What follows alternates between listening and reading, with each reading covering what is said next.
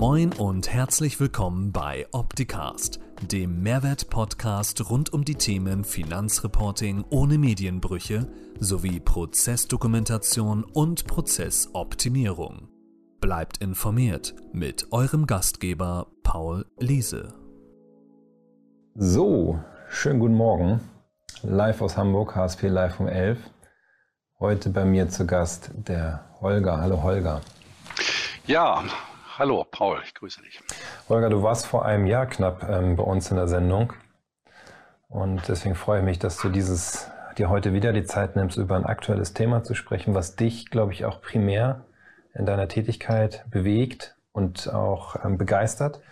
Und ich bin gespannt, heute zu lernen von dir, was Zertifizierung von externen Institutionen, da wirst du gleich mehr sagen, wer sowas macht, mir als Unternehmen oder als Kanzlei überhaupt bringen.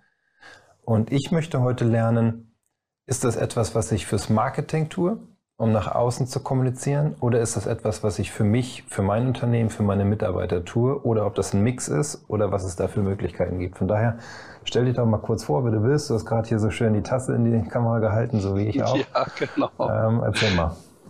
Ja, sehr gerne, äh, Paul. Also Holger Botmann, Jahrgang 1958 sage das nicht, um mit dem Alter zu kokettieren, sondern um deutlich zu machen, dass ich schon eine ganze Weile unterwegs bin in der Steuerberaterbranche, seit 35 Jahren ungefähr. Da werde ich gleich auch noch mal einen kleinen, kleinen Input geben, wie das damals so war mit dem Thema, über das wir heute sprechen, weil das gab es damals auch schon. Ja, ich bin Steuerberater und Rechtsanwalt, aber auch lange Jahre Mandanten sehr intensiv betreut, bin aber im Augenblick äh, fokussiert auf das Thema Kanzleientwicklung, sowohl in der eigenen Kanzlei als auch in unserem Kooperationsverbund der HSP-Gruppe mit mittlerweile über 100 Kanzleien deutschlandweit, äh, über 1000 Mitarbeitenden, 150 Berufsträger. Das sind so die Eckdaten. Und äh, da unser Geschäftsmodell ja zumindest in Teilen disruptiv ist, äh, im Sinne von es verändert sich sehr viel, äh, macht es natürlich auch Sinn, Veränderungsprozesse systematisiert zu begleiten und nicht nur von der Hand in den Mund im Sinne von, ja, was ist jetzt gerade mal dran und irgendwie, sondern das Ganze in ein, ein System einzubauen. Und äh, da bin ich auch schon so ein bisschen beim Inhalt. Äh, das Bild, was ich da gerne verwende, ist das Thema mit den Lego-Bausteinen. Lego funktioniert ja deswegen so fantastisch, äh, weil alles zueinander passt. Und darauf kann man aufbauen, auf Grundplatten. Grundplatten und kann daraus schöne Dinge gestalten. Und äh, die Grundplatte, um in diesem Bild zu bleiben und es zu übertragen, ist dann eben so etwas wie ein äh, zertifizierbares Managementsystem, wo Leute darüber nachgedacht haben, wie gehören die Dinge zueinander, was äh, kommt in welcher Reihenfolge, was ist die Zielrichtung, alles das. Äh, und das ist auch äh, der Grund gewesen, sich mit diesem Thema auf der Ebene zu beschäftigen. Hier in Hannover in der Kanzlei schon seit zehn Jahren, elf Jahren, ich müsste nachgucken, aber eine längere Strecke. Und ich selber hatte die ersten Erfahrungen damit zu Beginn meiner Steuerberatertätigkeit. Da gab es damals so eine ganz verrückte Gruppe von Steuerberatern, die gesagt hat, Mensch, wir müssen doch unsere Arbeitsprozesse mal strukturieren und äh, organisieren. Und ja, was ist da für die Grundlage? Und so kam dann eben auch der Blick auf die ISO-Norm, wobei wir uns damals, da erinnere ich mich auch noch sehr gut, äh, unter anderem sehr intensiv mit Fragen beschäftigt haben, wie kalibriere ich denn jetzt die Postwaage, nicht, die es damals noch gab, nicht, damit die das richtige Ergebnis anzeigt. Ja. Äh, und äh, ein größerer Zusammenhang, der auch für heute, denke ich, ganz hilfreich ist, äh, wir wurden damals angefeindet, äh, und zwar von den Steuerberaterkammern, nicht, die gesagt okay. haben, Hexenwerk. Nicht? Also wir machen sowieso schon mal gute Qualität. Was soll das eigentlich? Bis hin zu Androhung von berufsrechtlichen Verfahren und erbitterten Diskussionen auf irgendwelchen Podien. Nicht? Äh, und damals, damals war der Input unter anderem auch, Paul, das war ja deine Frage, ähm, ja, lass uns doch eine bessere Außendarstellung hinbekommen im Sinne von, wir können beweisen, dass wir qualitätvolle Arbeit abliefern, weil wir uns äh, einem bestimmten Prüfverfahren unterzogen haben. Ne, das war ja auch die Zeit, wo das dann in der Automobilindustrie sehr stark nach oben kam. Zulieferer haben teilweise ihre Geschäftskontakte verloren, wenn sie nicht sich irgendwelchen Zertifizierungsverfahren unterzogen haben. Äh, das war nicht gut. Äh, also diese Art von daran zu gehen im Sinne von äußerer Druck und müssen wir, das ist eine andere Qualität als, äh, als mein und unser Verständnis dafür. Nämlich es bringt nach innen was. Und wenn es nach innen was gebracht hat, dann wird es auch Wirkung nach außen haben. Aber bitte in der Reihenfolge. Mhm. Vielleicht das mal so als kleines Intro. Mhm. Ja, finde ich sehr, sehr, sehr informativ und sehr gut. Ich habe dazu eine Frage. Mhm. Ähm, einem Steuerberater schenkt man ja erstmal grundsätzlich das Vertrauen, dass er das, was man ihm gibt an Buchungsstoff oder Jahresabschlusserstellung oder Einkommensteuererklärung richtig macht, weil er ja noch eine Prüfinstitution durch die Finanzverwaltung hat. Mhm. Warum muss ich dann trotzdem mich damit beschäftigen oder sollte ich mich damit beschäftigen, mich zertifizieren oder auditieren oder was auch immer zu lassen? Weil mhm. der Mandant hat ja keine andere Chance, als zu sagen, er geht zum Steuerberater A, B oder C für das Thema, was er umgesetzt haben möchte. Mhm. Ja, da bin ich, äh, bin ich bei dir, Paul. Äh, die Frage ist völlig berechtigt. Ich äh, überspitze die Antwort mal ein bisschen. Das kann dem Kunden im Zweifelsfalle egal sein, ob da irgendwo so ein Zertifikat vorhanden ist oder nicht. Und bei der Gelegenheit äh, um es zu beweisen, dass ich sozusagen hier nicht über Theorie rede. Nicht? Das ist unser letztes äh, Zertifikat vom TÜV Nord, wo wir uns nach ISO-Gesichtspunkten 9021-15 haben zertifizieren lassen. Das kann man hier vielleicht nicht erkennen, aber ich kann sagen, äh, das ist aus dem äh, aus dem September 2021, also äh, frisch und neu und nicht irgendwie angestaubt. Ne? Ja, jetzt zu der Frage wieder. Der Kunde kann sich darauf verlassen, dass das alles gut läuft. Ja, kann er auch. Aber, und da kommt die Innensicht der Dinge. Nicht? Das ist meine Erfahrung und auch meine feste Überzeugung. Äh, gut durchorganisierte Prozesse, Arbeitsprozesse meine ich jetzt, nicht Gerichtsprozesse, die haben natürlich äh, für das Abarbeiten von äh, Dingen, insbesondere von Routinen, eine andere Qualität, als wenn das von der Hand in den Mund geht. Nicht? Jeder macht wie er will. Na klar, wir haben gesetzliche Rahmenbedingungen und am Ende muss die richtige Steuer dabei rauskommen. Das steht ja außer Frage. Aber der Weg dahin äh, kann ein, ein, ein schneller sein und er kann auch möglicherweise ein umständlicher sein. Insbesondere dann, und das ist ja auch eine Idee der, der ISO-Normen, der Checklisten im weitesten Sinne, äh, die Qualität wird besser, äh, wenn ich äh, Fehler vermeide. Nicht? Und ja. Äh, wenn ein, ein Fehler sozusagen aus einem äh, abgelaufenen Prozess wieder raus äh, zu bügeln, ist deutlich aufwendiger äh, am Ende, als von vornherein den Prozess so anzulegen, äh, dass er funktioniert. Äh, und dann kommen die sicherheitsrelevanten Bereiche dazu. Nicht? Ich gönne mir das ab und zu mal abends zum Einschlafen nicht Schäfchen zählen, sondern YouTube-Videos äh, gucken, wo irgendwelche Flugzeuge von irgendwohin nach irgendwohin fliegen. Nicht? Und das geht ja immer dann damit los, dass äh, der Flugkapitän äh, einen Check macht und auch um den Flieger rumrennt und guckt, haben wir genug Luft auf den Reifen und ist der Tank voll und äh, sind alle, alle, alle Triebwerke dran oder was auch immer. Mhm. Und dafür hat er eine Checkliste. Ja? Der, der weiß auch so, was er tut, nicht? aber sicherheitsrelevant. Nicht? Äh, und da unterstützen, ich komme jetzt wieder zum Thema ISO-Zertifizierung, da unterstützen solche Verfahren, äh, solche Managementsysteme, weil sie eben ganz klar diese Anforderungen stellen. Äh, prüf das, was du tust, auf Sinnhaftigkeit, auf Richtigkeit, und dokumentiere dann auch, dass du es geprüft hast. Äh, und zwar nicht nur im Sinne von Haken schlagen, dann wird es formal auch albern möglicherweise, sondern wirklich mit, mit, mit innerer Beteiligung. Um es mal ganz konkret zu machen, jetzt für uns äh, als Steuerberater, wir haben im Rahmen von Jahresabschlüssen bestimmte Rückstellungen zu bilden. So, ähm, da gibt's dann eben auch eine ganz banale Checkliste im Sinne von, äh, hast du an die gedacht, hast du an die gedacht, hast du an die gedacht. Nicht? Und äh, klar, für einen äh, Kiosk ist dann der Prüfumfang anders als für ein produzierendes Unternehmen im mittelständischen Bereich. Aber der Grundgedanke, nichts vergessen, Sicherheit, bringt nach innen was und damit bringt es dann eben auch für den Kunden was, weil die Qualität, äh, die Qualität der abgelieferten Arbeit ist dann besser. Und ja, klar, wir müssen alles richtig machen, aber äh, ich tue dann auch nachher, nachher einen Zehner in die Shovi-Kasse, bevor ich das jetzt sage, so wie ich sage. Habe ich irgendwann mal gelernt, die Bilanz ist weiblich und darum falsch. Nicht? Wie gesagt, in die Schofikasse kommt was rein. Man soll bloß nicht glauben, dass alle Bilanzen richtig sind. Nicht? Also glauben kann man das, aber äh, nein, sind sie natürlich nicht. Und ich kriege mehr Qualität in die ganze Geschichte rein, wenn ich äh, in, in diesen strukturierten Verfahren arbeite. Jetzt kann ich ja diese strukturierten Verfahren auch haben, ohne zertifiziert zu sein. Ja.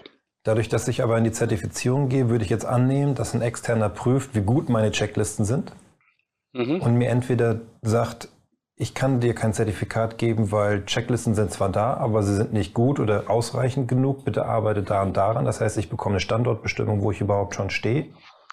Ja, äh, kleiner, kleiner Widerspruch an der Stelle. Also man hat dem äh, gerade den ISO-Normen, äh, die ja eher ein statisches Element haben, das muss man mal so deutlich sagen, ja auch mal vorgeworfen.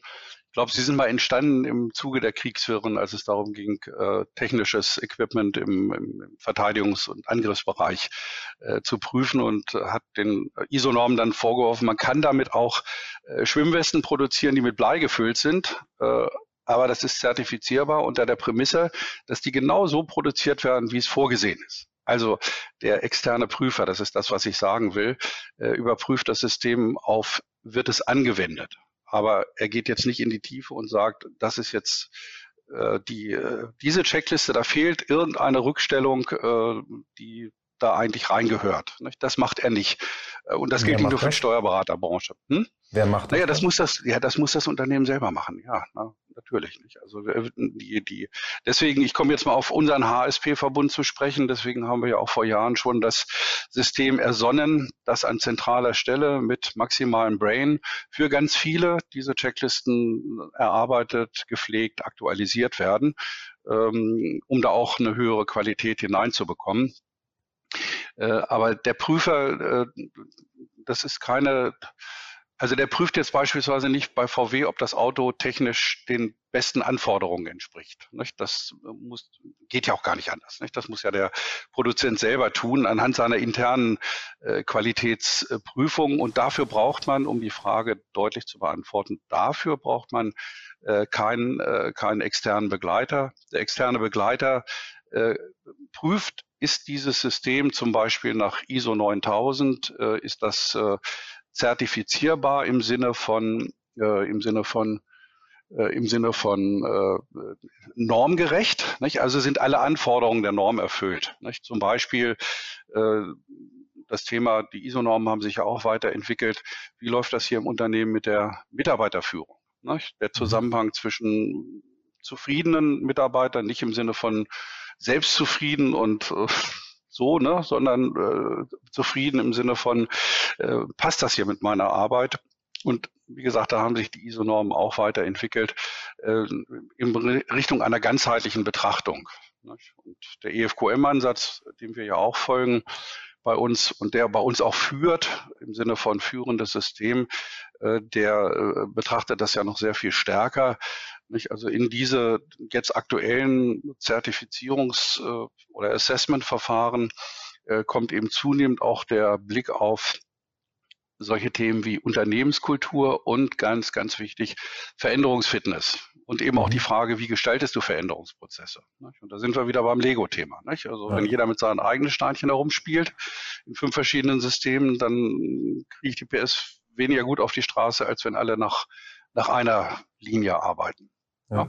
Habt ihr mal ganz konkret das, den Mehrwert für euch eingesammelt in Form von, was bringt euch das, solche Zertifizierungen zu haben, vorher, nachher oder auch in der Außendarstellung Feedback von Mandanten, die euch irgendwie mhm. diesbezüglich mhm. was ähm, mhm. ja, bestätigt oder kritisiert haben? Mhm. Also, äh, um es deutlich zu sagen, äh, wir können das nicht jetzt auf Euro und Cent messen im Sinne von eine Stunde Zertifizierungsarbeit bringt zwei Stunden Ertrag auf der anderen Seite. Was ich sagen kann, äh, das Unternehmen hat sich gut entwickelt und entwickelt sich weiter gut. Ähm, die Mandanten sind zufrieden. Klar, das erheben wir auch äh, regelmäßig über entsprechende äh, Abfragen. Ist übrigens auch zwingender Bestandteil der ISO-Norm und insbesondere auch des EFQM-Ansatzes. Frag deine Mitarbeiter, frag deine Kunden, sind sie zufrieden? Mach das regelmäßig, mach das systematisch und dokumentiere es auch. Aber eine eins zu eins Beziehung im Sinne von äh, jetzt äh, nach der letzten Zertifizierung äh, hat sich der Ertrag nochmal um x Prozent nach oben entwickelt, kann ich nicht liefern. Auch deswegen nicht, weil das ja ein Prozess. Nicht? Also die Zertifizierung, der Zertifizierungsakt ist ja dann sozusagen nur ein Spotlight, dauert dann äh, das letzte Mal hier beim TÜV zwei Tage mit äh, einem Zertifizierer, der uns hier intern sehr genau betrachtet hat. Äh, aber äh, der, der Prozess der Verbesserung ist ja ein kontinuierlicher, den man dann mal mit einer mit einem Check sozusagen versieht.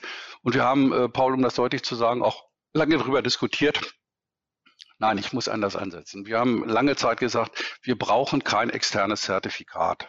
Das okay. kostet im Zweifelsfall dann auch Geld. Nicht? So, ich will es auch konkret machen gerade noch hier eine Zahl reingelegt bekommen. Also diese TÜV-Zertifizierung, die letzte für Voraudit und die eigentliche Zertifizierung, das waren so um die 6.500 Euro, die wir dafür in die Hand nehmen äh, mussten.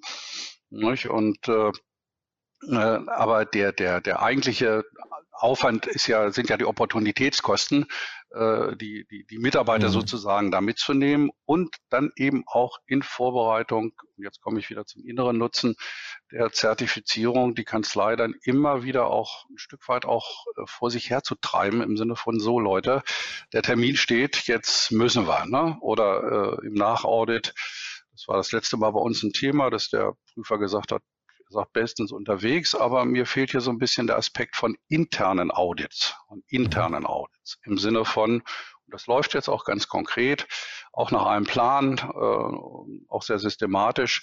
Ein Mitarbeiter prüft die Finanzbuchhaltung eines anderen Mitarbeiters auf Regelkonformität. Konformität. Und okay. da geht es dann nicht nur um das Abhaken der Checklisten, sondern da geht es dann wirklich äh, um die Frage, ist das auch richtig? Ja, also verstehe. im Sinne von Steuerrecht richtig. Ja. Hat auch äh, durchaus äh, naja, also das haben nicht, fanden nicht alle gut, ich will es mal so sagen. Ne? So nach dem Motto, ja, ich jetzt andere Kollegen hier prüfen und äh, wie geht das denn? Und will ich nicht und äh, das macht die Stimmung kaputt. Nein, macht es nicht, wir haben daraus dann auch ein weiteres kleines Tool entwickelt, das heißt äh, gut gelaufen, schlecht gelaufen, in Anlehnung an gute Zeiten, schlechte Zeiten. Und dort werden äh, Vorgänge dokumentiert und auch besprochen und führen auch zu Konsequenzen im Sinne von gut gelaufen, schlecht gelaufen. Und man höre und staune, bei gut gelaufen sind fast genauso viele Einträge wie bei schlecht gelaufen. Nicht? So nach dem Motto, die Zusammenarbeit mit Kollegen hm, hm, hat bestens funktioniert und dies und das und jenes.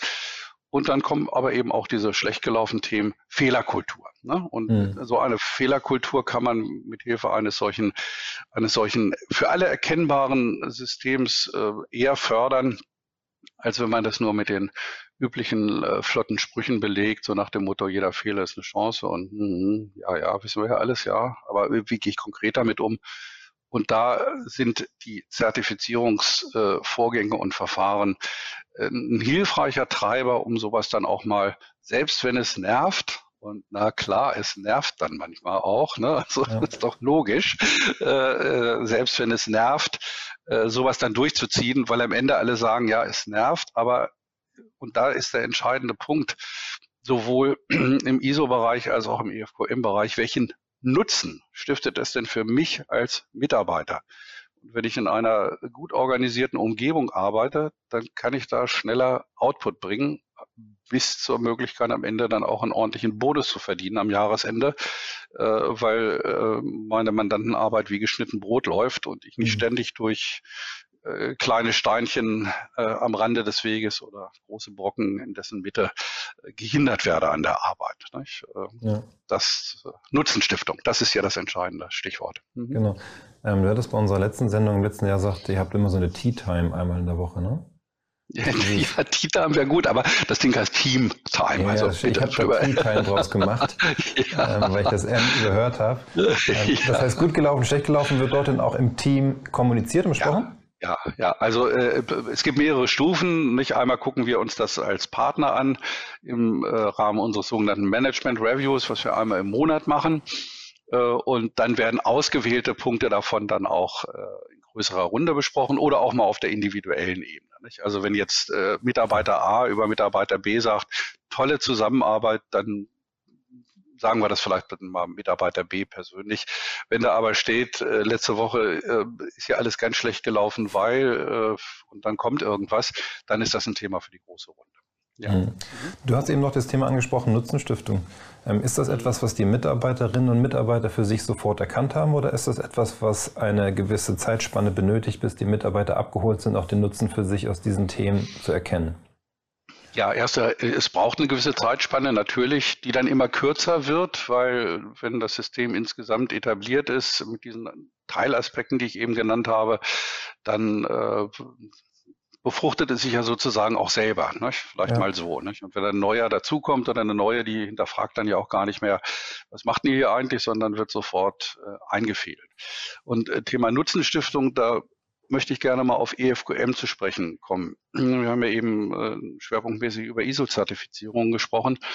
EFQM ist ein Managementansatz, der nochmal deutlich weitergeht als äh, der ISO-Ansatz. Eine ganzheitliche Unternehmensbetrachtung. EFQM steht für European Foundation for Quality Management äh, ist äh, mal branchenunabhängig, äh, nicht? also vom Golfplatz bis zum BMW-Werk in München sind da viele dabei. Wir auch als Steuerberater in dem Kreis ziemliche Exoten. Es gibt wenig Unternehmen, die sich mit diesem Thema beschäftigen.